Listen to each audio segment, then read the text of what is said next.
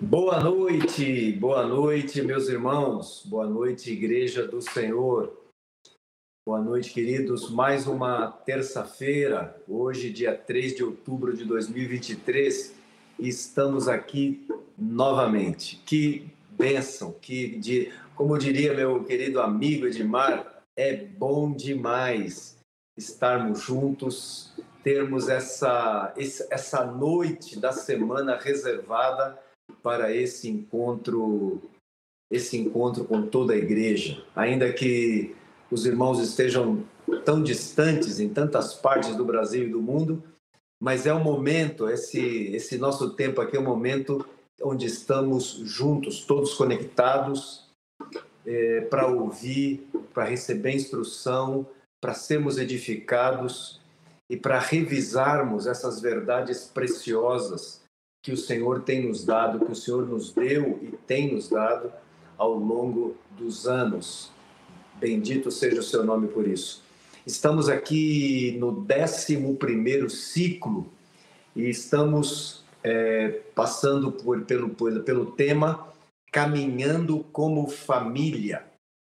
Queridos, depois da igreja, eu acredito que a família é a instituição mais atacada por todo esse sistema do mundo. É, pensa numa instituição que o diabo, junto com a igreja, que o diabo quer varrer, quer apagar, quer desfazer, é, destruir os valores estabelecidos por Deus e que estão na família. Eu pergunto a você, a e para todos nós também serve essa pergunta. Você está pronto para defender os valores da família?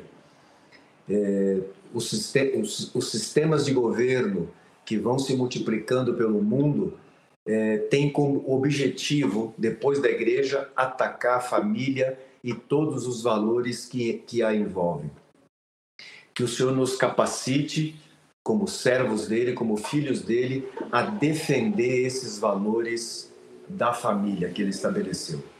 Bendito seja seu nome. Estamos aqui revisando a nossa nossa aquela nossa antiga apostila de família e o tema de hoje será o um tema muito importante, o exercício da paternidade. Que o Senhor nos fale, que o Senhor nos instrua nessa noite sobre esse tema tão importante. Mais uma vez, nós teremos nosso querido amigo e companheiro Sérgio Avilés, que vai iniciar hoje uma série de, de ensinos é, com o tema, é, uma palavra direcionada para os pais no trato com os filhos. E hoje ele começa com esse tema, o exercício da paternidade. E eu vou pedir para que o Fernando nosso querido alemão, traga meus amigos aqui para para essa sala, para essa sala virtual. Todos me ouvem? Alto e claro. Maravilha, maravilha. Muito bem, muito bem. Queridos, seguimos aí sem Edmar, sem Manuel, estão viajando juntos. E o nosso querido Marcos Moraes hoje é, pediu a liberação e, e, e merecida, merecida.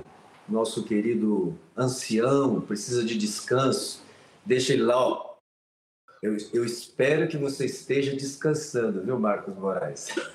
Que o Senhor te abençoe para que você recobre as energias, as forças, porque Amém. logo depois, o Sérgio vai ficar algumas semanas aqui. E logo depois do Sérgio é você. Então vai se preparando aí, descansa Amém. bastante, porque depois você vai ter muito trabalho, viu? Agora, essa primeira etapa de trabalho dura é do Sérgio. E depois virá nosso querido Marcos aí falando sobre a indissolubilidade do casamento. Mas agora, por esses dias, por essas próximas semanas, vamos falar aí, vamos ouvir essa palavra meditar nessa palavra sobre os pais, sobre a responsabilidade dos pais e tudo que envolve o trato com os filhos. Eu já, nós já aqui demos, já demos uma olhada nesse material, ficou muito bom. E como é uma marca registrada do Sérgio, a didática, vocês vão ver que vai ser incrível, vai ser uma benção. E o, e o Senhor, por meio do seu Santo Espírito, vai nos guiar, vai nos ensinar. Queridos, cada um de vocês, a começar pelo Mário Roberto Fagundes. Esse é o boa noite, Mário. De volta ao Brasil. Já, já não era De sem volta ao Brasil. De volta ao Brasil, meu amigo. Boa noite, meus amigos queridos, preciosos.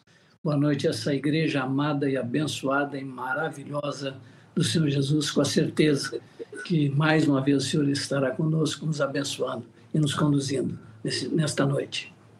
Amém. Evangevaldo e seu inseparável quadro. Eu já tô, você sabe que eu tô, eu tô, eu tô me acostumando com ele, Vange. Não, não é para provocar, não, viu, João? É só para agradar alguns. Eu, eu, eu tô me acostumando. Você pode, você, você pode observar que eu tenho falado menos dele. Amigo João. Diga seu boa noite.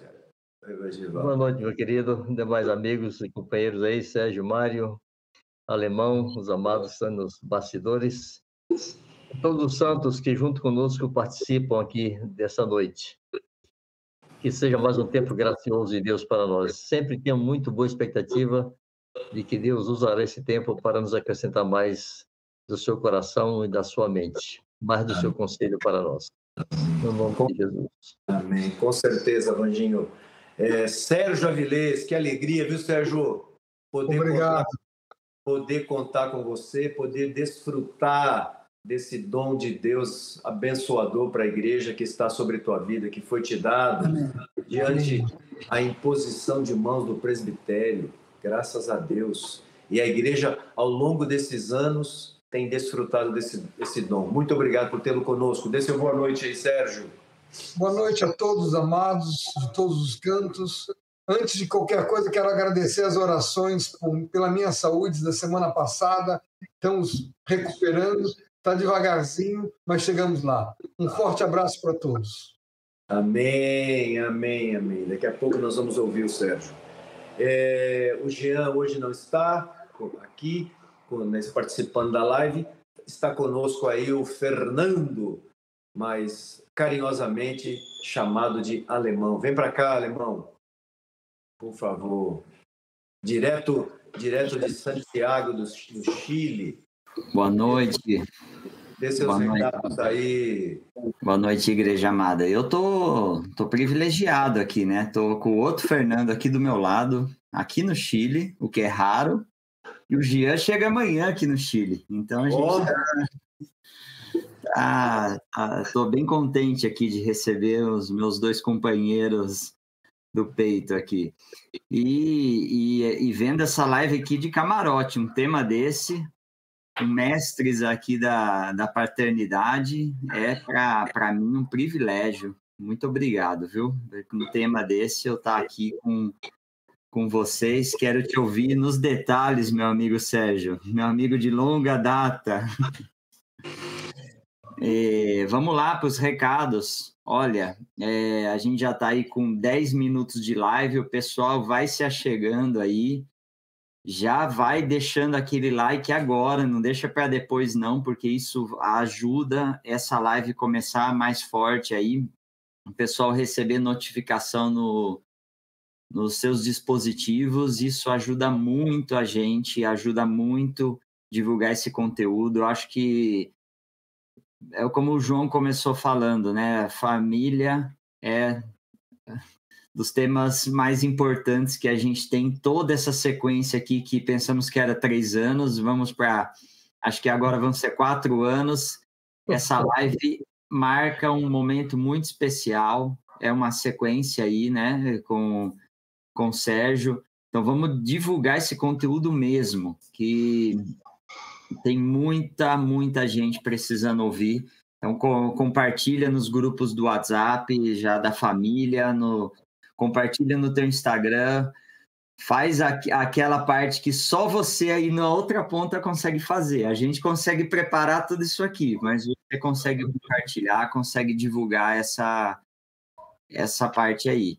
João, eu estou à disposição. Depois a gente vem aqui falar do projeto em si, da, da onde a gente está caminhando, mas para começar, não vamos demorar muito, vamos para o tema aí, tá bom, meu amigo? Obrigado, Fernando. É, live de número 101. Já chegamos em 101 lives, graças a Deus por isso. Eu vou pedir ao Evangevaldo, por favor, Vanjo, orar pelo Sérgio, para que o Senhor dê a ele a graça, toda a graça necessária para comunicar esse conteúdo, para poder expor a carga que está no seu coração para o bem da Igreja do Senhor. Amém. Com alegria. Amém. Muito obrigado, Senhor, pela vida de Sérgio, por sua história e pelo depósito que o Senhor foi fazendo em sua vida ao longo desses anos, pela graça, pelo dom que o Senhor tem colocado sobre a sua vida. Amém. Pedimos que hoje tu uses esse depósito, esse dom, para abençoar a tua igreja, teu povo, trazendo-nos luz, Senhor, acrescentando-nos entendimento da tua vontade para conosco. Que os pais hoje sejam instruídos, sejam desafiados, sejam inspirados por ti, Senhor. Amém. Para criarem filhos no temor, na disciplina e admoestação do Senhor. Para a glória do teu nome. Em Amém. nome de Deus. Amém. Graças Amém. a Deus. Amém. É com você, meu grande amigo. O Senhor te abençoe. Amém. Amém. Boa noite novamente. Eu gostaria de introduzir o tema que a gente vai que, que pretende compartilhar nesses próximos dias, nessas próximas semanas juntos. O exercício da paternidade, envolvendo consagrar os filhos, no, ensinando, treinando e conduzindo os filhos no caminho do Senhor. Um versículo que é muito importante a gente começar a colocar como base para nós é em Jesus Cristo é o mesmo, ontem, hoje e será eternamente o mesmo. Hebreus 13, 8. Essa é a base de tudo. Não há sombra de variação. Com Deus nós vamos ser sempre os mesmos. Mas queremos, queremos introduzir um outro versículo para começar a nos colocar a base para isso tudo, que é o Salmo 78, verso 3. Salmo 78, verso 3 e 4 o que ouvimos e aprendemos, os que, o que nos contaram nossos pais, não encobriremos, aos, não encobriremos a seus filhos. Contaremos a vindouras gerações os louvores do Senhor e o seu poder e as maravilhas que fez. O que ouvimos e aprendemos, o que contaram nossos pais.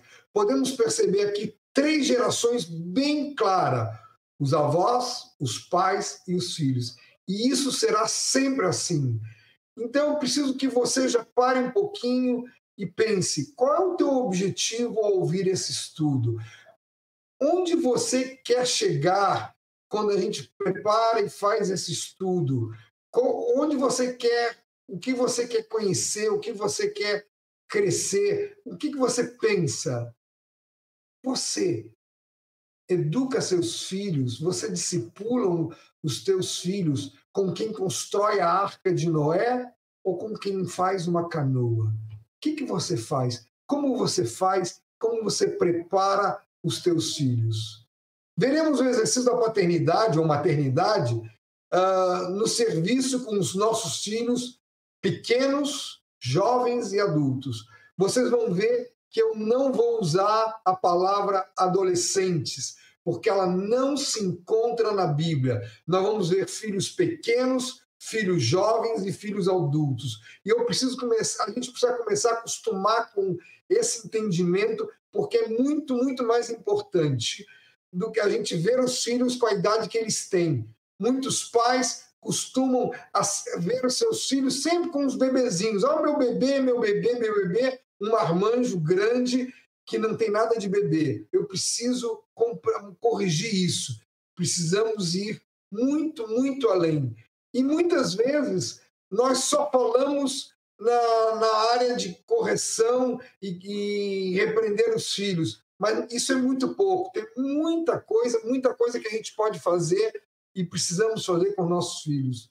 Nossa, nossa responsabilidade envolve plenamente consagrar os filhos, treinando na obediência, capacitando a tomar decisões e conduzindo-os a projetar a vida.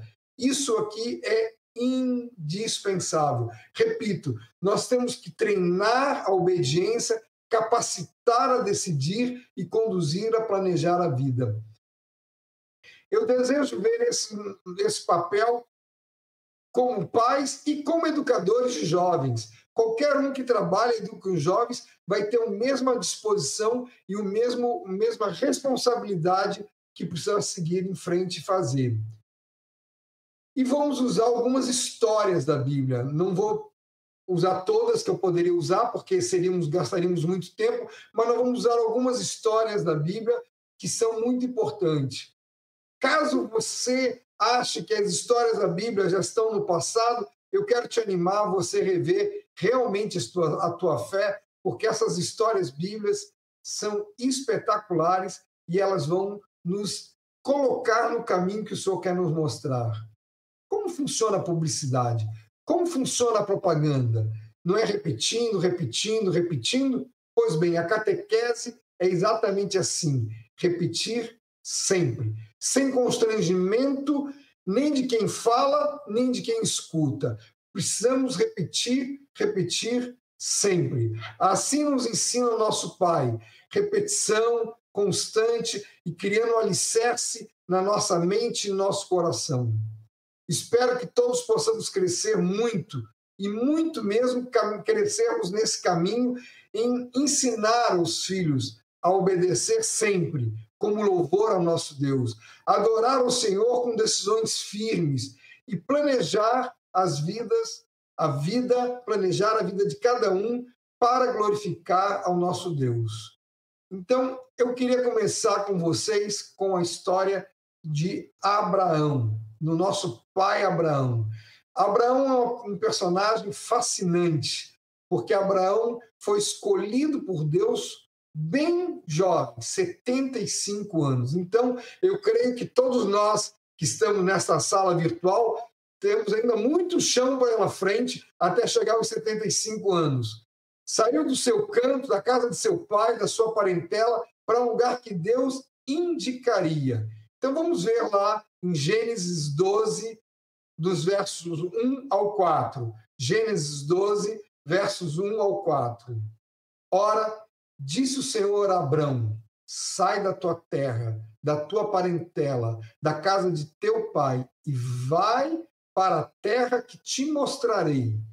De ti farei uma grande nação, te abençoarei, te engrandecerei o nome. Se tu uma bênção. Se tu uma bênção. Abençoarei os que te abençoarem e amaldiçoarei os que te amaldiçoarem. Em ti serão benditas todas as famílias da terra. Partiu, pois, Abrão, como lhe ordenara o Senhor, e Ló foi com ele. Tinha Abrão 75 anos quando saiu de Arã.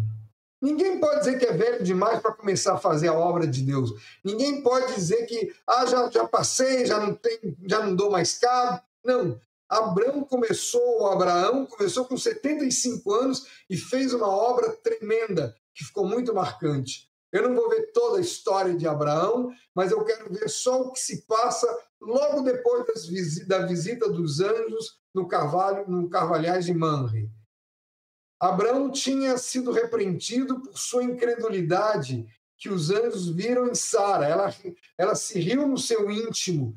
Como poderei, sendo velha, ter filhos? E quem é corrigido é Abraão. Vamos ler, vamos ver agora Gênesis 18, do 16 ao 19. Gênesis 18, do 16 ao 19. Tendo levantados dali aqueles homens, olharam para Sodoma, e Abrão ia com eles, Abraão, desculpe, Abraão ia com eles para os encaminhar. Disse o Senhor: Ocultarei a Abraão o que estou para fazer?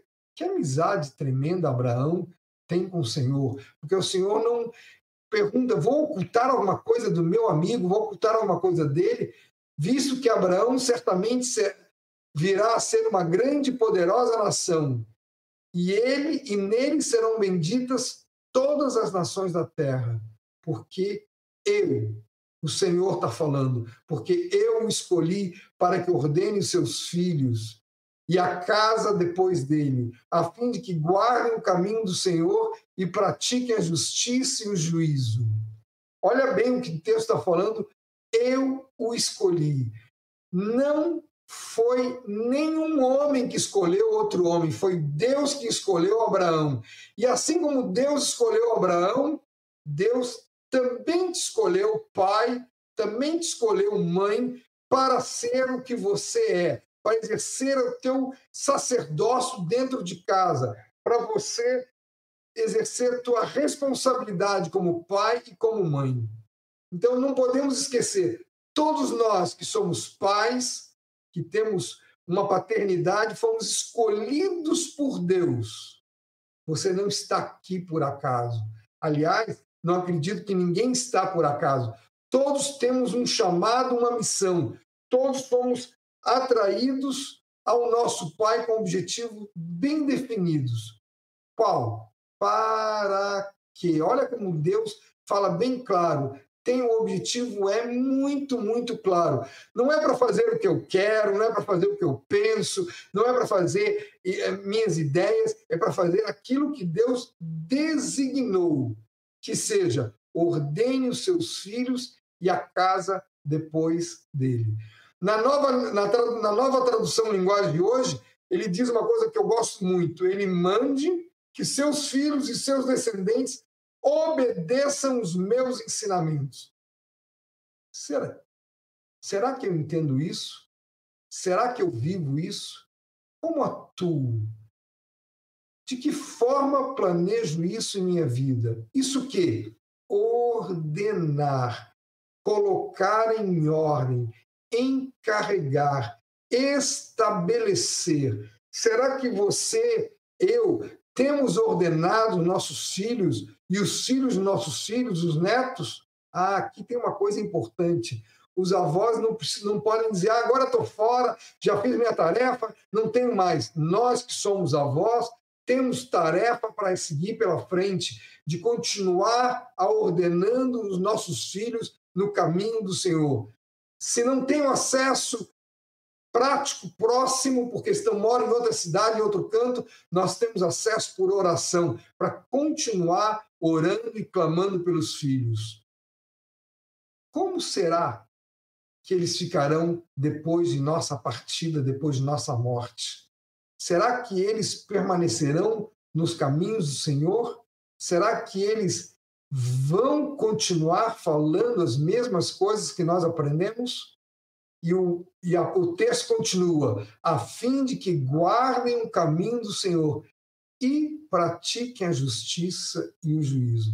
Fomos escolhidos com alvos muito, muito claros. Guardar o caminho do Senhor. Eu preciso entender isso. Vamos ver então um pouquinho sobre isso.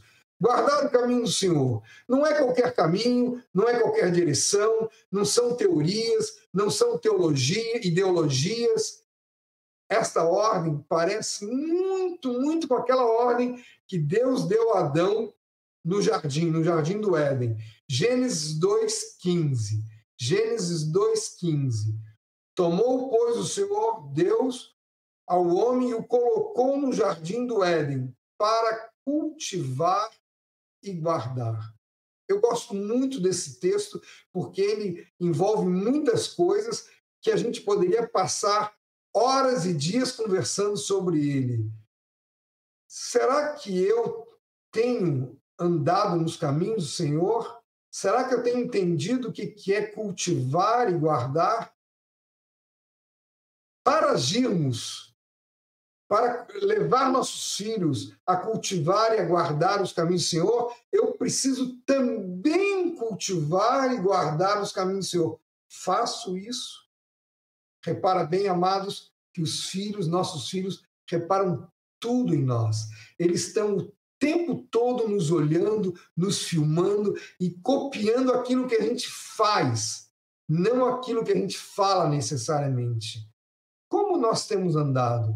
Como você tem andado? Aqui eu queria salientar que a palavra cultivar no original ela está muito parecida com cultuar, servir, trabalhar, cultuar. cultuar ao nosso Deus, levar a cultuar ao nosso Deus. Tenho conduzido os nossos filhos a cultuar a Deus? Sou íntegro nisso? Esse, esse caminho do Senhor que eu vivo, aqueles que estão ao meu redor percebem que eu vivo? Como é que é você? Será que todos que estão, que te conhecem, percebem que você é um discípulo de Jesus que vive para a honra e glória do Senhor? E guardar é guardar, é zelar, é tomar conta. Isso aqui é muito importante a gente observar, vigiar. Então, será que eu tenho feito isso? Eu tenho guardado o caminho do Senhor? Vamos um pouco mais. Praticar a justiça e juízo. Praticar a justiça e o juízo. A justiça de Deus é a forma de viver de Deus. Não a nossa justiça, nem a nossa forma de viver eu vivo como Deus quer ou eu mesclo um pouquinho com pensamentos? Provérbios 21, 15. Provérbios 21, 15. Praticar a justiça é alegria para o justo. Repito, praticar a justiça é alegria para o justo, mas espanto para os que praticam iniquidade. Nossa, como isso é um espanto grande para aqueles que praticam iniquidade. A tua forma de viver tem sido espanto para os outros? Eu preciso ir pensando, fazendo essas perguntas para me colocar em xeque com a palavra, para poder ver se eu estou entendendo, para ver se eu estou pondo em prática. Eu não posso deixar nossos filhos entregues à própria sorte entregues a si mesmo. Eu não posso deixar meus filhos fazerem o que eles pensam, porque eles não têm capacidade quando pequenos. Imagina você, meu amado, que você mora em um edifício e que do lado da janela tem um banquinho. Você vai deixar teu filho subir na janela para olhar os carros lá embaixo ou você vai cuidar, tirar aquele banco, vai cuidar dele? É isso que a gente precisa fazer o tempo todo. Podemos não praticar a justiça quando deixamos nossos filhos entregues à própria sorte, ou quando provocamos nossos filhos à ira. Olha só, Efésios 6, 4. Efésios 6, 4. Não provoqueis os vossos filhos à ira, mas criai-vos na disciplina e admoestação do Senhor vou repetir o texto. E vós, pais, não provoqueis os vossos filhos a ira. Nós podemos provocar nossos filhos a ira quando nós não criamos na disciplina e admoestação do Senhor. Disciplina aqui é treinamento, treinamento por ação. Admoestação é treinamento por palavra. Como é que temos nós? Como é que temos feito isso? Eu, eu vivo isso, eu entendo isso, eu tenho cuidado disso. Observe esse versículo chave que foi conversado na última live, na última, no último encontro aqui na terça-feira. É Provérbios 22, 6. Provérbios 22, 6. Ensina a criança no caminho que deve andar, e ainda quando for velho, não se desviará dele. Repito, ensina a criança no caminho que deve andar. Muitos acham que está falando sobre a salvação, mas não é disso que ele está falando. Ele está falando de ensinar no caminho que deve andar. Você está sempre ensinando ao teu filho, seja apontando para Deus, seja apontando para o mundo. Como você tem, o que você tem feito? Como você tem feito isso? Você vive de tal forma que teu filho vê Cristo em você o tempo todo? Para isso, eu queria chamar atenção para a tarefa áurea dos pais, a tarefa muito importante dos pais, baseado nesse mesmo texto de Provérbios 22, 6, como um texto-chave. Vamos ver Deuteronômio 6, de 1 a 9. Deuteronômio 6, de 1 a 9. Esses, pois, são os mandamentos, os estatutos e os juízos que mandou o Senhor teu Deus. Se te ensinassem para que cumprisses na terra o que passas a possuir, para que temas ao Senhor. Repito, para que temas ao Senhor teu Deus e guardes todos os seus estatutos e mandamentos que, que eu te ordeno. E tu, não, tu e teu filho e filho do teu filho. Olha bem as três gerações. Tu, teu filho e filho do teu filho. Todos os dias da tua vida. E que teus dias sejam prolongados.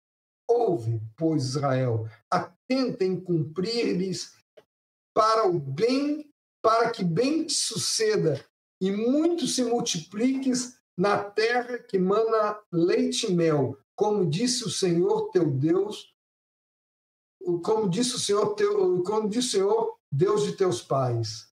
Esse versículo 4 é um cântico que a gente aprendeu quando a gente se converteu e nunca mais esquecemos. E ele diz: Ouve, Israel, o Senhor nosso Deus é o único Senhor.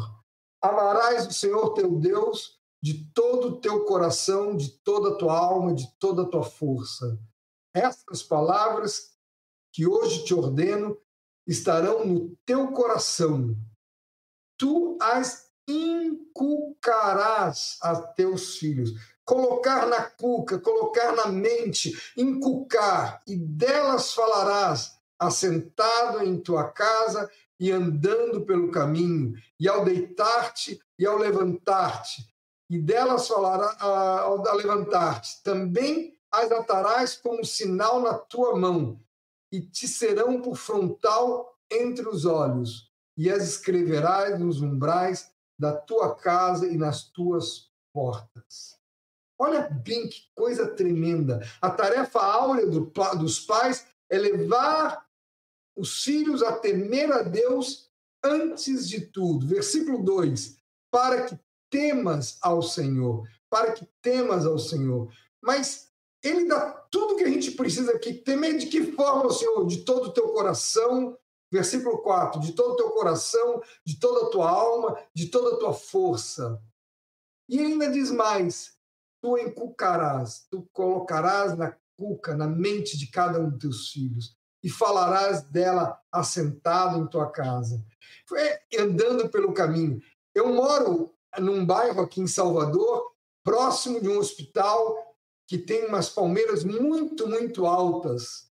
E sempre, desde que nossos filhos eram pequenininhos, nós passávamos em frente às palmeiras e cantavam como a palmeira florescerá o justo, crescerá como o cedro do Líbano. E todo o tempo que a gente podia, estávamos sempre trazendo versículos para o dia a dia. Era andando, indo para a praia, passeando, sentados à mesa, estávamos enchendo os filhos de textos bíblicos. E mais, ele diz aqui: escreverás nos umbrais de tua casa e nas tuas portas. Quem vem à minha casa está acostumado a ver versículos pelas paredes. Até hoje, que nós não temos mais nenhum filho dentro de casa, continuando tendo versículos e a gente troca os versículos. E era, era interessante porque cada um tinha seu lugar na mesa e tradicionalmente e na frente de cada um tinha um texto bíblico para ele, para aquela pessoa. Como é que você faz, meu amado? Você tem levado os seus filhos a temer ao Senhor em primeiro lugar, antes de tudo? Você tem, você tem temido a Deus? Eu tenho que ensinar meus filhos a temer a Deus desde o nascimento até a morte. Eu preciso ensinar constantemente, eu preciso levar a isso. Vê Provérbios 15, 33. Provérbios 15, 33. O temor do Senhor é a instrução da sabedoria, e a humildade precede a honra. O temor do Senhor é instrução da sabedoria. Nós precisamos levar os filhos a temer a Deus o tempo todo, o tempo todo. Nós precisamos temer e nós precisamos levar nossos filhos a isso. E eu queria apresentar um pouquinho um quadro resumido do que a gente pretende conversar nesses próximos encontros. Nós vamos ver nossos filhos em quatro etapas: filhos pequenos, filhos jovens e filhos adultos. Eles são conhecidos, os pequenos, como a infância, é a infância de cada um. E uh, os jovens como a adolescência. Repito, não pretendo ficar usando a expressão adolescente, uma vez que não encontramos na Bíblia essa expressão. E adultos, que nós conhecemos como juventudes. As necessidades básicas todo que nós, todos nós temos, elas vão num crescente, é um somatório. Eu, se eu trabalhar bem a aceitação em Cristo com os pequenos, a participação no corpo com os jovens e o propósito, o propósito eterno com os adultos, eu vou ter uma, um homem maduro, firme, estável. Eu preciso trabalhar pouco a pouco, somando cada coisa. Não são estanques, nenhuma vida é estanque. Ela é sempre um somatório, cada vez um pouco mais, cada vez um pouco mais. As necessidades gerais é muito simples. Quando é pequeno, é cuidado e amor, carinho, afeto, abraço, beijo. Nós vamos tentar falar um pouco mais sobre isso na próxima vez. Depois, eu tenho uma necessidade geral dos jovens de fidelidade não posso ficar contando tudo o que eles falam comigo. Tenho, eles precisam de que a gente seja discreto quanto a eles. Ninguém precisa dizer que o filho teve isso aquilo outro. Simplesmente tem histórias que são da família. E eu preciso ajudar o, o jovem a produzir algo. Ele tem uma necessidade grande de produzir algo, produzir uma atividade. Por isso ele quer enturmar, ele quer estar na igreja. E nós vamos ver que quando chegar adulto, ele tem que ter uma realização própria. Será que eu estou ajudando isso? A nossa tarefa é bem simples: treinar a obedecer. Treinar a obedecer. Os filhos precisam tre ser treinados nisso, treinados na obediência. Você vai sair, vai, vai para um canto, prepara os filhos como sentar à mesa, como comer. Depois, precisamos capacitar ajudar nossos filhos a tomarem decisões. Hoje está muito difícil isso.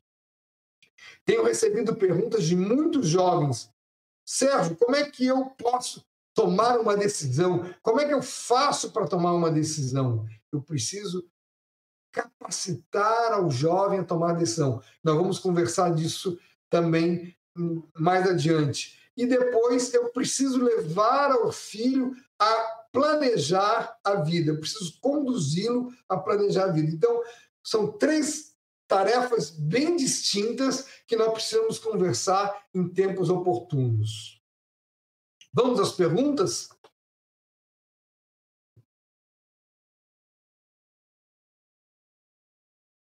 Considere atentamente. Eu preciso ampliar aqui para poder enxergar direitinho, porque senão não enxergo. Considere atentamente o que Deus pediu a Abraão em relação à criação dos filhos. Converse um pouco isso. Imagine se você tivesse recebido este pedido de Deus. Como é que você faria? Como é que você viveria isso? Dois. Qual é a diferença entre as palavras que lemos em Efésios 6, 4? Qual é essa diferença? Que palavras são essas? Que tem que estar lá escrita no texto.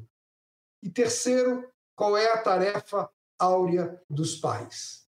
Qual é a tarefa áurea dos pais? Quando eu chamo, quando eu falo tarefa áurea, é a tarefa importantíssima, primordial, que vem antes de tudo. Qual é essa tarefa? Ficamos por aqui, depois a gente continua na semana que vem. Amém, graças a Deus. E isso, meus irmãos, isso foi, foi aspas, uma pequena introdução do Sérgio ao tema, fecha aspas. Você pode imaginar o que vem pela frente aí, quanta instrução, quanta riqueza para todos nós, pais e para alguns de nós que, além de pais, avós. Meus amigos, o tema, sim, porque eu gostei demais, Sérgio, que naquele texto de Gênesis, quando falando de Abraão, é, ali está os netos ali, né? Ou seja, a responsabilidade, a minha responsabilidade não terminou com, com o filho. Com certeza. Ela vem agora com os netos. Bem, muito, muito obrigado por nos trazer essa demonstração, Sérgio. E temos Amém. certeza que nas próximas semanas o Espírito Santo vai aprofundar essa verdade e ela será detalhada e teremos muito, muito para meditar, reavaliar, depois sentarmos em família e conversarmos sobre esse tema. Amigos, está sobre a mesa.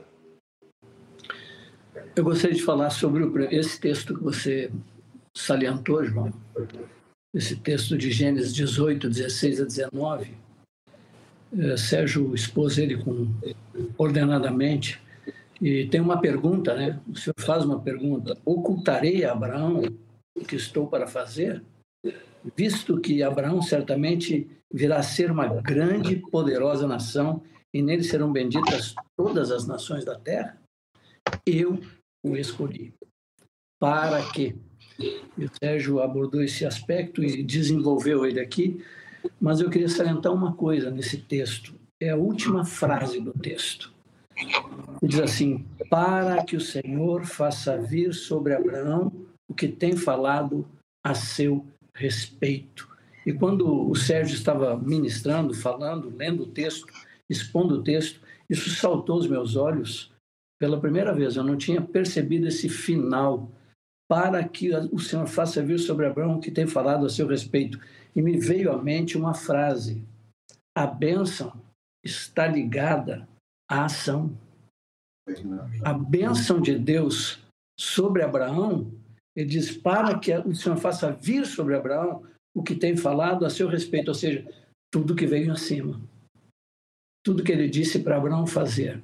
Então, se Abraão, a, a bênção de Deus está ligada a uma ação aquilo que ele te ordena, aquilo que ele determina. Ele determinou a nós, como pais, a nós como avós, não ocultarmos de nossos filhos aquilo que ele nos revelou, aquilo que ele nos trouxe. Que Deus nos abençoe e nos dê graça, para que a sua bênção venha sobre cada um de nós. Vanjo. Fala, companheiro. Enquanto Sérgio ministrava e citava esse texto que Mário acabou de sublinhar, eu estava fazendo o link desse texto de Deuteronômio 6 com o Salmo 78, que foi citado aqui na semana passada. E no verso 6 fala o motivo é, porque Deus exige que se fale de geração em geração o texto começa dizendo, aqui no Salmo 78, né? O que ouvimos e aprendemos, o que nos contaram nossos pais, não encobriremos a seus filhos. E no verso 6 diz: Para que a geração vindoura a soubesse e os filhos que nascessem se levantassem e a contassem a seus filhos, para que pusessem em Deus a sua esperança e se não esquecesse das honras de Deus, mas guardassem os seus mandamentos. Então, a necessidade de levar os filhos a porem em Deus a sua confiança. Como diz a palavra, é, o cavalo se prepara para a batalha, mas a vitória vem do Senhor. Enquanto se tenta, se esforça para qualificar e capacitar os filhos para encarar a vida, é necessário que eles entendam a colocarem Aprendam a colocar a sua confiança em Deus. Se o Senhor não guardar a cidade, vão vigiar a sentinela. O Senhor guardar, não é, não dispensa a sentinela de vigiar. Né? Mas se a sentinela não vigiar, não vigiar, Deus não guarda. Mas se Deus não guardar, não adianta a sentinela vigiar. Se o Senhor não edificar a casa, em vão trabalho os construtores. Deus não vai estar tá pegando tijolo sobre tijolo. Deus não dispensa o trabalho do construtor. Mas se o construtor não colocar em Deus sua confiança, em vão será o seu labor. Então, esse exercício de fé, os pais devem desenvolver aos olhos dos filhos. Como o Sérgio bem disse, os olhos dos filhos estão captando tudo, né? São pequenos radares, parecem estar dispersos, mas estão olhando, estão vendo, estão ouvindo. Então é importante que os filhos é, se lembrem e no caminhar de seus pais há marcas de Deus, né? que a confiança de seus pais estava em Deus e a confiança deles deve estar em Deus. Amém. Amém.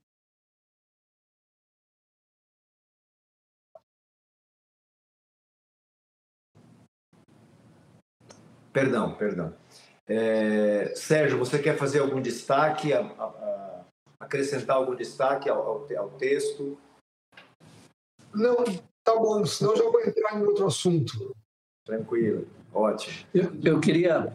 Diga, Mário. João, tu queres, tu queres falar algo, João? Não, pode falar, Mário, pode falar. Eu, eu quero. Não, é só, só tentar fazer uma, uma catequesezinha bem básica aqui. Sérgio hoje nos falou do, do pai Abraão e falou sobre três coisas, né? Guardar o caminho do Senhor, cultivar e guardar, praticar a justiça e o juízo. E ele fez uma diferença, disse: disciplina é treinamento em ação, admoestação é treinamento por palavra. E tarefa áurea dos pais, Deuteronômio 6, de 1 a 9. Antes de tudo, ensinar o temor de Deus. Isso é um resuminho do que o Sérgio nos falou hoje à noite. Amém, Mário. É, ouvi, ouvindo o Sérgio, e, e, eu não quero me alongar nesse exemplo, mas eu me lembrei de um exemplo. Quando o Sérgio usa a expressão, e, e, e ele toma a expressão né, do texto original, a, a expressão treinar, né? treinar envolve ação, é? de cada pai para com seus filhos. Eu, é, não tem como nós não nos lembrarmos de alguns exemplos bíblicos, né? De homens que amaram a Deus, mas não souberam é, treinar esses filhos. E um exemplo, e é incrível que o, o Criador dos céus e da terra deixa registrado para nosso ensino também os erros de alguns pais na Bíblia. É? É, quando você vê o exemplo, por, o, exemplo de Davi, por exemplo, como pai, né? As coisas que se passaram com seus filhos, com Aminon, com Aminon, com Absalão, é, a maneira como, como Davi, apesar de ser um homem que amava Deus, apesar de ser um homem que tinha chamado assim justa e, e justamente é, um homem segundo o coração de Deus, mas Davi não soube, de alguma maneira, traduzir isso, esse amor que ele tinha pelo Senhor, ele não soube traduzir isso aos filhos, treinar os filhos com esse mesmo coração que ele tinha, não é? é a ponto de Aminon possui a meia-irmã dele, Absalão tira a sua vida e Davi simplesmente fica parado, não, não, não tem reação alguma como pai. Né?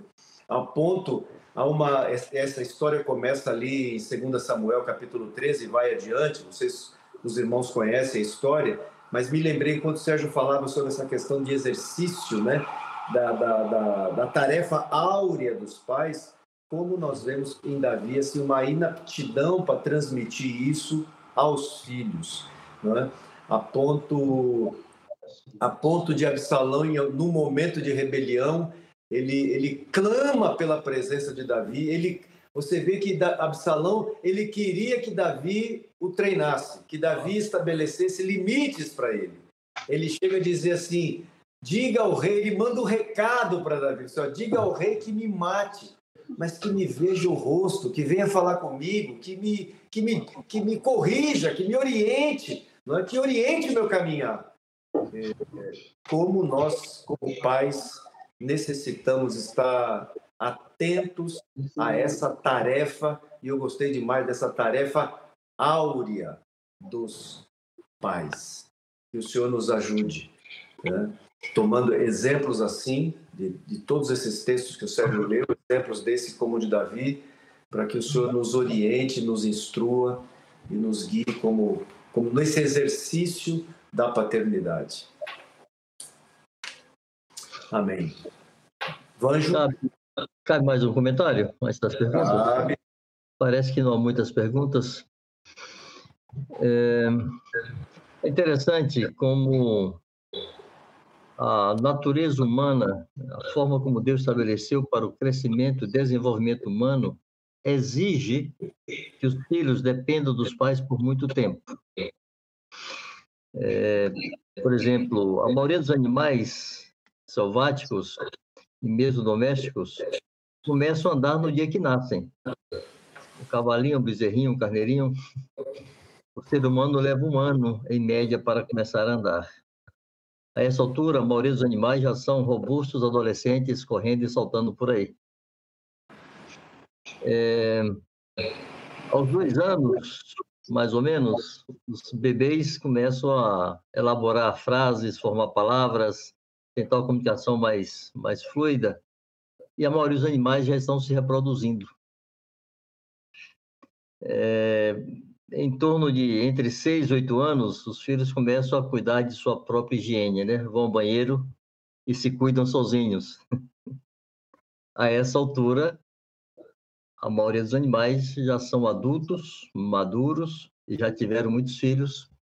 O ser humano está recém aprendendo a cuidar de sua própria higiene, né? sem precisar de uma revisão feita pelo papai e pela mamãe, né? Lá pelos sete, oito anos, é, alguns antes. Mas, enfim, é, hoje, na nossa realidade sociocultural, é, econômica, dificilmente um homem antes dos 20 anos está apto para contrair casamento, tem condições de sustentar uma família. Normalmente, aí, depois dos 20, em torno dos 25, os homens estão se considerando aptos para assumirem as despesas de uma família. A essa altura do campeonato, com essa idade, a grande maioria dos animais já morreram de velhice. Então vem a pergunta: por que, que Deus exige, Deus fez dessa maneira que o homem precisasse tanto da presença e companhia dos pais? Eu tenho cá minhas especulações. Eu penso que há dois motivos principais. Primeiro, que se criasse vínculos de afeto, de amor, de carinho, compromisso é, duradouro. Até porque um dia os pais ficaram velhos e os filhos cuidaram deles, né? Pelo menos esse era o projeto inicial de Deus. é necessário que se estabeleça vínculos de afeto e de carinho. A Bíblia fala que nos últimos tempos os homens seriam sem afeto natural. Isso é fruto direto da destruição da família. Estão se destruindo os laços familiares, os homens estão perdendo seus afetos naturais. Mas Deus fez de tal maneira que os homens, os filhos, dependessem dos pais por muitos anos, para que esses vínculos se estabelecessem de maneira muito forte e definida. Um segundo motivo é para que, ao longo desse treinamento, desse exercício, os filhos aprendessem a ter direção, a serem corrigidos, instruídos, orientados, direcionados, estarem sob autoridade, estarem sob governo, de tal maneira que não estranhasse o governo de Deus quando viesse sobre suas vidas de maneira efetiva. Então, Sérgio, concordo 100% que essa é a tarefa áurea e os pais devem se dedicar com toda a definição em transmitir a seus filhos tudo aquilo que de Deus receberam e deixar marcas eternas em suas consciências. Amém. Amém, amém, Vanjô. É, mais, alguma, mais algum comentário, Mário? É, vamos a, tem, temos chegar aqui algumas perguntas, não muitas, né? Eu creio, eu creio que os irmãos, e é bom esse exercício, os irmãos estão meditando. É, o, o, tema é muito sério e todos, e todos aqueles que são pais têm muito material para pensar, para refletir, muita coisa a ponderar sobre a própria vida. Né? o trato com o trato com os filhos. Não só os, os que ainda têm filhos em casa sob sua responsabilidade, mas também nós mais velhos que os filhos já se foram, tem os netos aí. Esses dias aqui eu estou com os meus netos aqui em casa e tem sido um tempo muito precioso e fui e fui lembrado hoje aí, né, pelo Sérgio, sendo usado pelo Senhor da importância dos avós, né, de participarem dessa instrução, dessa orientação às crianças, aos filhos dos filhos. O Joilson Ferreira, eu ia pedir para o Fernando colocar na tela. É, eu até queria dizer, irmãos, que tem alguns comentários que foram feitos é, semana passada, quando é, Vanjo deu um panorama geral sobre o que o Sérgio iria abordar. Eu creio que vale muito. Eu estou vendo que tem perguntas parecidas na live de hoje, até porque é possível que tenha irmãos que não estavam conosco ao vivo na semana passada e seria, não seria demais repetir estas, esses mesmos comentários. É, a pergunta é dirigida a você, Sérgio. Sérgio, sobre Provérbios 22, 6. Eu sempre criei que aplicando essas verdades, ele pode até se afastar, mas ele, por ter recebido essas verdades, pode se render ao Senhor, se arrepender e ser salvo. É errado pensar assim, Sérgio? Ele pode sim se arrepender, eh, ele pode se converter, com certeza ele pode. Mas eu não posso dizer que a palavra está me garantindo, aqui esse versículo está garantindo a salvação do, da pessoa. É uma diferença, uma diferença é uma decisão dele, uma postura dele. Ele pode ser, e eu acredito que pode ter, sobretudo se foi é, de uma família que introduziu muito a palavra, leu muito a palavra e ministrou muito a palavra em casa. Mas eu não posso dizer que aquele versículo, está garantindo a salvação. Senão a gente foge da realidade que Deus fala sobre, sobre salvação, sobre em Cristo. Obrigado, Sérgio. O Vanjo, eu vou pedir é, para, se você puder, é, se, essa, se, se, a revelação estiver fresquinha ainda no teu coração aí, porque você veio uma pergunta semana passada sobre esse texto de 22:6 e você fez um comentário muito precioso. Eu podia, eu creio que complementaria esse comentário, esse comentário que o Sérgio acaba de fazer. Ajudaria bastante. Vamos tentar. É, nós nos esforçamos semana passada para comunicar que essa relação direta de causa e efeito é perigosa. Porque, assim, é como se os filhos estão bem porque os pais fizeram corretamente. Se os filhos estão mal é porque os pais erraram.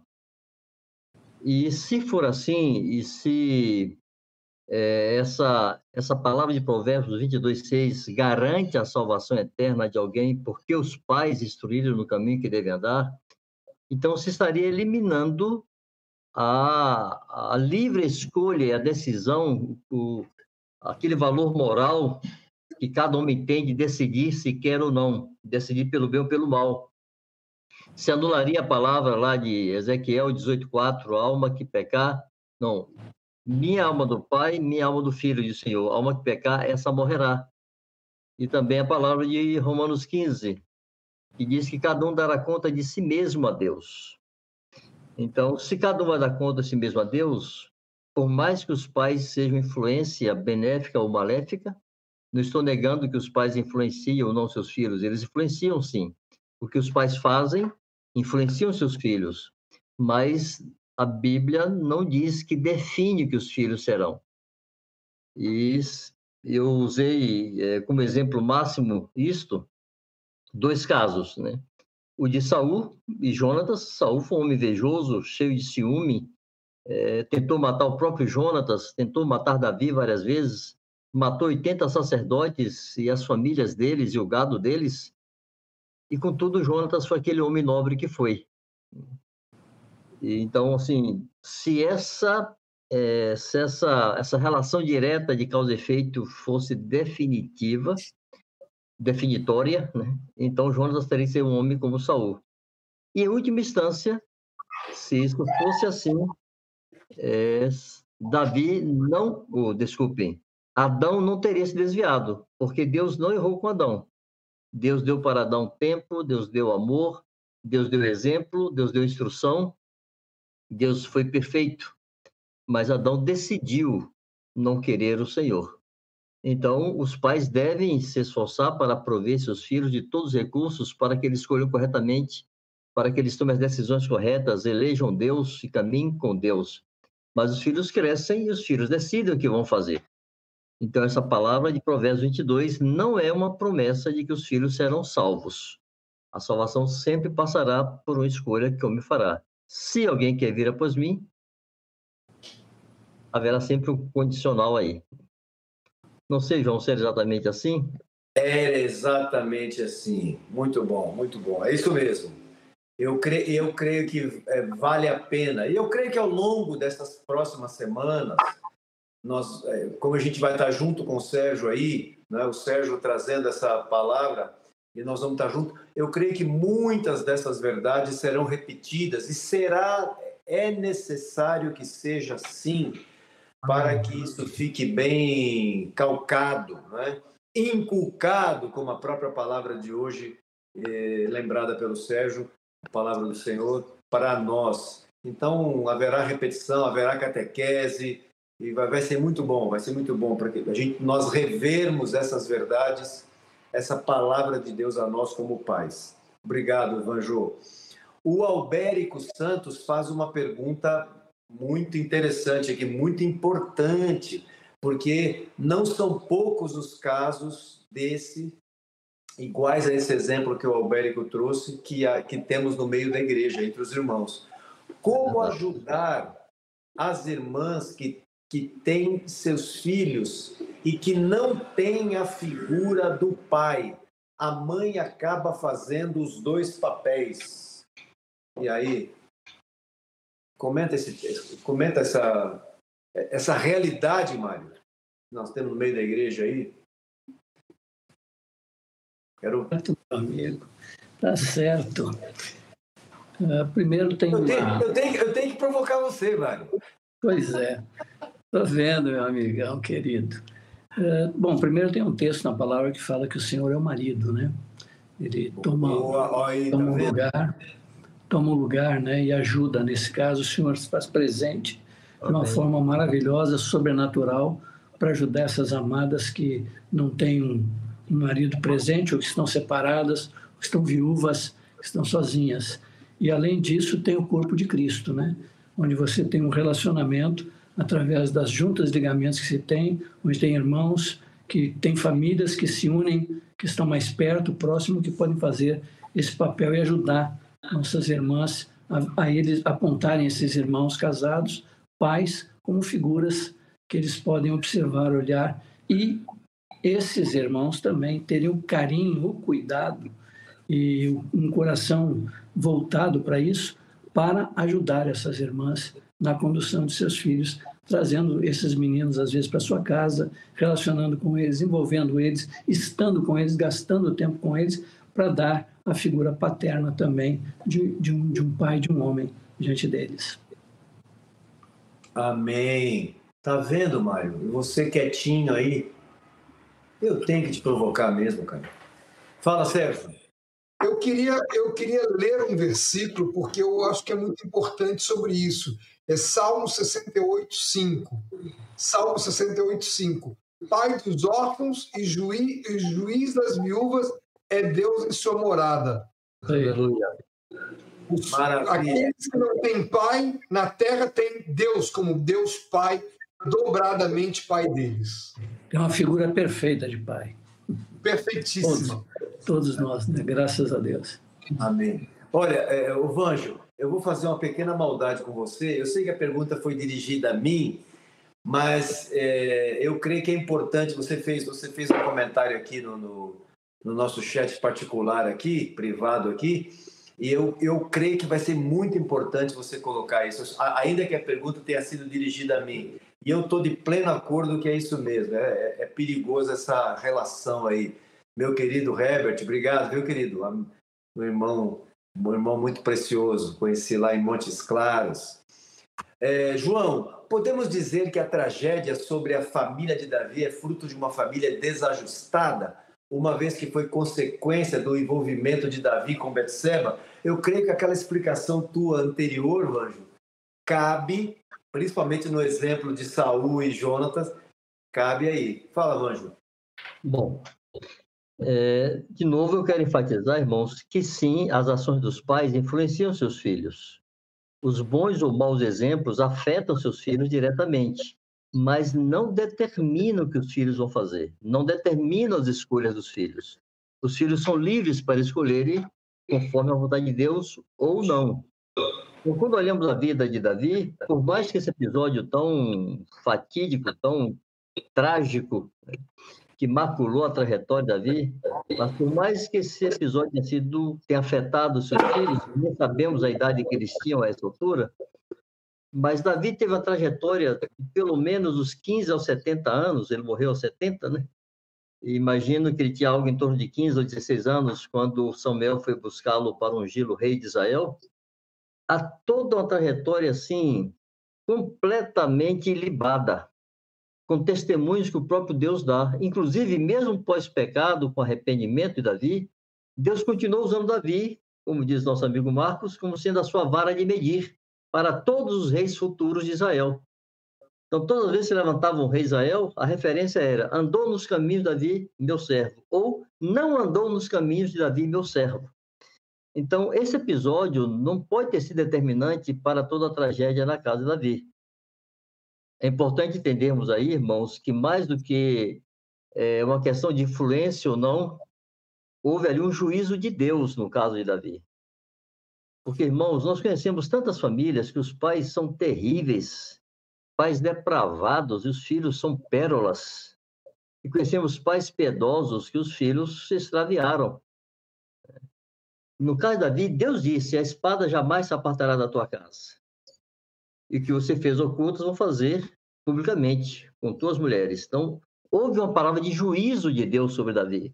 Então, nós não podemos esse episódio para dizer que foi uma consequência por uma influência é, moral ou imoral de Davi. Né?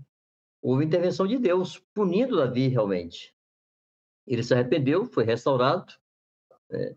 e aqueles filhos que preferiram não ver a história ilibada de seu pai e centrou-se naquele episódio tão trágico, tão dramático, é, sofreram consequências por isto. Mas eu quero repetir, não é por consequência direta, né? Porque ele fez isso e por ter sido uma coisa ruim e má que os filhos agora copiaram imitaram ele. Não, os filhos tinham muito coisas, muito mais coisas boas para copiar e imitar Davi e não o fizeram, porque não quiseram. Porque Jonatas não quis imitar a inveja e o ciúme de seu pai, e foi o homem nobre que foi. Assim como Adão não quis imitar o seu pai, Deus, nosso Senhor, e tomou o caminho que quis tomar. E é sempre importante lembrar, né, Vanjo e companheiros, é, que mesmo com, com, com, todos esses erros de Davi como pai, e, Deus, é, o Deus fez questão de deixar explicitado em sua palavra, é, Deus expôs Davi e ele continua exposto até hoje nessa situação dele Exatamente. como pai. Mas isso, mesmo se você abordar qualquer, qualquer pessoa que não conhece a Deus, que não tem o temor do Senhor, que não conhece a Escritura, você abordar aí na rua, essa pessoa que tiver um mínimo de conhecimento bíblico vai dizer que era um homem segundo o coração de Deus. Então, o que ficou gravado na história com respeito ao Davi foi isso, que Davi era um homem segundo o coração de Deus. Né? Diga, Mário.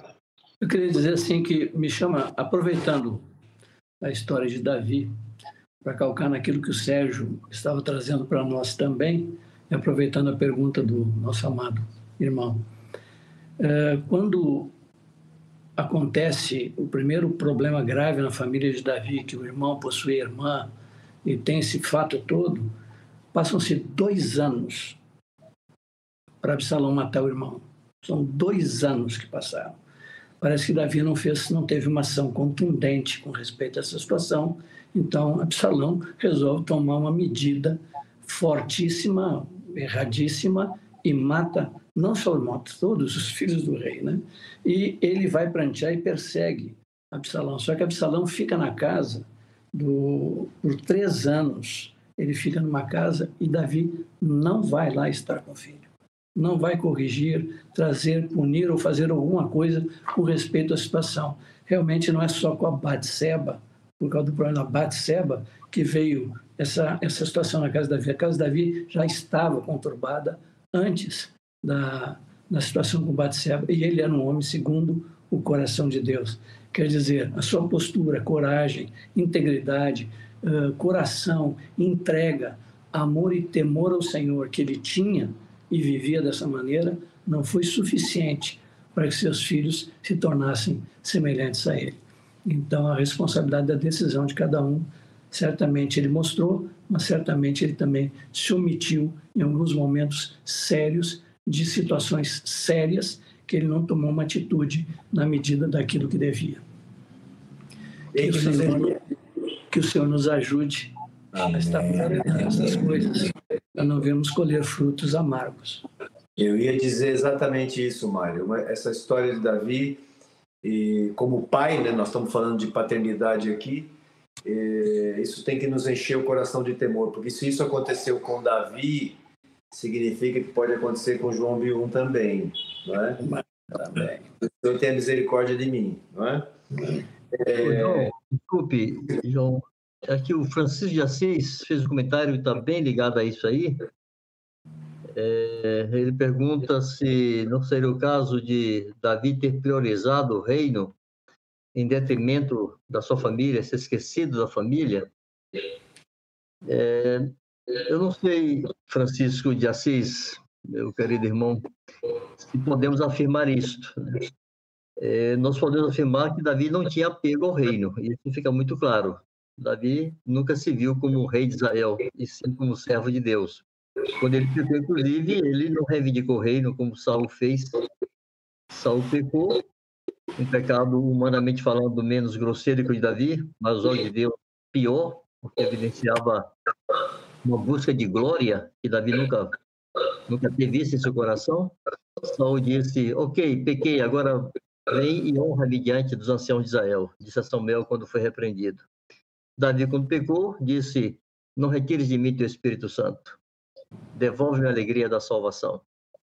Então, Davi não se preocupou em reter seu reino, sua honra, sua reputação. Davi queria não ferir a Deus. Agora, o quanto os seus envolvimentos como chefe de Estado, né? como rei, como guerreiro, enfim, o levou a negligenciar seus filhos, não podemos afirmar. Exato. Mas podemos dizer que Davi nunca priorizou o reino como sinal importante para ele talvez no zelo de querer agradar a Deus, sim, é possível que tenha cometido excessos e esquecido seus filhos. Esse risco, todos aqueles que estão no ministério estão expostos. Então, serve sim como lição, como advertência, como sinalização aí, um sinal amarelo, um sinal amarelo, né? Com certeza, com certeza, meu amigo. É, a Valnete de Souza Novaes. É, quem tem marido não convertido, e a mãe dá um ensinamento e o pai dá outro. O que fazer, Sérgio Alvilés? Eu, eu, eu, eu sempre gosto de falar com os casais que quando um e o outro não se desentendem, se desentendem muito, sobretudo quando a mulher não está, não está compreendendo, entendendo o que o marido está falando, que ela coloque o marido no tribunal de Cristo. Coloque em oração no tribunal de Cristo e deixe Cristo fazer. A pior coisa é incoerência no casal. Então é melhor que ela se aquete um pouco, aguarde, coloque em oração para que depois ela possa dar o ensinamento adequado no tempo adequado. Criar conflito é pior do que do que nada. Mário quer agregar algo, Vanjo? Bom, o tema é controverso, é polêmico, é difícil, não tem respostas diretas, né? Não tem aquela tabelinha assim, nesse caso aqui, você vem aqui e faz assim. Isso. Há sempre muita subjetividade, envolverá sempre uma participação direta dos pastores, líderes locais, das juntas locais, gente que conheça aquela realidade, que conheça aquele marido. O envolvimento da igreja com esse marido é importantíssimo. Eu sempre me esforcei, quando cuidava de igreja na casa, em me aproximar dos maridos cujas esposas se convertiam e eles não, estabelecer amizade, fazer aquele marido entender com quem sua esposa agora estava se relacionando, que povo é esse, que muitas vezes o marido resiste por preconceito. não gosta de crente. e ponto. Então, a participação da igreja na vida dessa família é muito importante. Orar ao Senhor, buscar sabedoria, discernimento de como tentar convencer seu marido sem passar por professor e por mãe dele, né? Lembrando sempre que ele, mesmo sendo incrédulo, é teu cabeça, é teu Senhor, e assim deve ser visto. Mas são situações que exigem muita participação da igreja local, que exige, para o conselho mais objetivo e direto, exige conhecimento de fatores, de, de conhecimento de causa mais concreto, né? Mário. Diga, Amaro. Os irmãos aí me, me animaram a falar alguma coisinha, talvez sendo um pouquinho pontuando três, três ou quatro coisas. Primeiro, eu diria para essa irmã, para essa mãe, para essa esposa, que antes de qualquer ação ela ore. Amém. Ore e discirna diante de Deus o passo que ela vai dar e as consequências do passo que ela vai dar. Depois, antes de agir ainda, leve diante daqueles que ela relaciona diretamente, ela confia e tem total reconhecimento para que ajudem ela a discernir, porque são vários, várias situações. Podem ser uh, ensinos pequenos, não muito sérios, bobos, e que ela pode entrar num conflito terrível onde não precisa entrar no conflito. Pode ser algum ensino, que é algum mandamento, direção de Deus, e que ela precisa de sabedoria, graça, discernimento e ajuda do corpo de Cristo, daqueles que ela relaciona, para dizerem para ela e orientá-la e ajudá-la como se posicionar e a como falar com o esposo sobre isso. Não no antagonismo, mas tentando levar a ele o ensinamento, a palavra, o, o entendimento e a coisa. Então, oração, jejue por isso também, porque e peça a Deus que ele nunca faça isso, que Deus o impeça de fazer essas coisas, de trazer ensinamentos contrários à palavra, contrário ao ensino da Escritura, e procure ajuda antes de tomar uma decisão, antes de agir.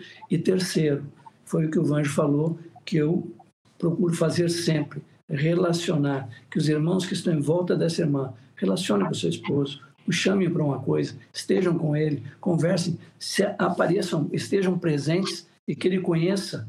E eu tenho, venho de, um, de, um, de, um, de uma viagem agora onde eu vi vários, alguns maridos que não são convertidos, totalmente engajados com a igreja, totalmente animados com tudo e buscando que a esposa faça exatamente aquilo que ela crê está escrito na palavra. Então, essas, essas três coisinhas aí talvez ajude a essas irmãs a se posicionarem adequadamente. Perfeito. Amém, Marião. Muito bom, muito bom. É, o Dorival Lemos traz uma pergunta aqui muito boa. Eu, eu creio que nós vamos ficar, nós vamos parar com ela aqui. Obrigado, viu, Dorival? Irmãos, o que tem a dizer sobre presbíteros ou pastores que são recuado, recuados quando filhos se desviam? É justo, já que cada um é responsável por seus pecados? Muito relacionado ao que o Vanjo já respondeu, mas diga aí, Vanjo. Bom, nós nunca cremos que os pastores recuam por serem culpados pelos erros de seus filhos. Nunca responsabilizamos diretamente os pastores por isto. Nós temos muitos casos de pastores que nós conhecemos o exercício da doutrina em suas casas, da forma como criaram seus filhos, e seus filhos preferiram não seguir o Senhor. Então, não é uma disciplina. O pastor que está recuado, ele não está em disciplina, ele não cometeu um erro. Tá? Mas a Bíblia estabelece uma condição, e é só por isso que nós acatamos. Paulo exige que os presbíteros tenham filhos crentes. Então, não temos como enfrentar esse mandamento apostólico, mas nunca responsabilizamos o pai diretamente. O filho está mal porque você errou, então, por isso, porque você errou, você vai recuar do ministério. Não é assim. Mas o apóstolo exige isto. Né? e os, pecado, e dos é. crentes. E deixar claro, sempre claro que o, peca, o pecado foi do filho, não dele, né? Exatamente. Não é uma disciplina. Isso. É, imagine que um homem que é muito idôneo em todas as áreas da sua vida, mas tem um filho que não está na fé. Ele não poderia ingressar no presbitério, exercer o episcopado por isto. E se ele já está no exercício do episcopado, está no presbitério, e se o filho se afasta, Então, se a condição para ele entrar é condição para ele se manter ali. Então, ele precisa recuar por conta disso. Mas não é uma disciplina, é uma condição que as escrituras exigem e nós cumprimos, porque não nos atrevemos a nos levantar contra o que está escrito. É, é uma, é, é uma qualificação. No momento que ele perde essa qualificação, isso. ser recuado. Diga, Mário. É, não, você falou a palavra que eu iria falar, que é uma qualificação, e se nós formos para a Escritura com respeito a esse particular do presbítero, ele diz assim: seja irrepreensível. Ali ele fala de 25 qualificações. Fala de sete coisas que o presbítero não pode ter na sua vida e fala de 18 que ele tem que expressar na sua vida. Então, é uma questão de uma qualificação, não é uma questão de que o pecado do filho recai sobre ele, então esse pecado é responsabilidade dele. Não, mas ele se qualifica se o filho se mantém na fé. Aí é uma qualificação para o presbitério, como o Vanjo disse, só estou repetindo com outras palavras aqui. Nesse, nesse comentário que eu fiz, irmãos, de quem vocês acham que eu aprendi? Mário Roberto. É isso aí, Mário. Aquela lista de qualificação ali não é brincadeira, não. não. É isso aí. E aí, ele perde, se ele perde essa qualificação, ele tem que ser recuado. Então, como, como o Vanjo falou, nós não temos como desconsiderar o que a, que a Escritura está dizendo. Ponto. É qualificação e ponto final. É, queridos, eu vou chamar o Fernando para cá. Venha para cá, Fernando. Aqui. Muito Você bom. tem novidades aí, Fernando, sobre o aplicativo, o funcionamento? Agora eu vou provocar você. Aproveita, né? Ao vivo. Isso, provoca ao vivo. A gente tem bastante, bastante coisa no forno aí, João, e meus amigos e todos os irmãos que estão assistindo. A gente está reformulando ali toda toda a parte do aplicativo da, da entrada, da, da comunicação visual, do, da comunicação diária ali dos conteúdos novos, então tem bastante novidade, novidade chegando aí. A gente está num, num período bem, bem corrido aqui, mas, mas logo, logo tem, tem coisa vindo. Então, mas para você que está aqui, não sabe do, do que a gente está falando, que aplicativo é esse, né? Então busca lá na, na loja do, do Android ou do, do iPhone, fundamentos.me, você vai ver o aplicativo. O aplicativo tem todas as lições, onde você pode baixar os PDFs de cada lição, você pode ir fazendo as lições na sequência, passo a passo. Então, por exemplo, o Sérgio usou hoje algum, uma quantidade de versículos, mas ele tem um, outros versículos que tá nas anotações dele. Esses versículos vão todo para esse PDF, para o aplicativo. É um conteúdo a mais que você pode, pode acessar.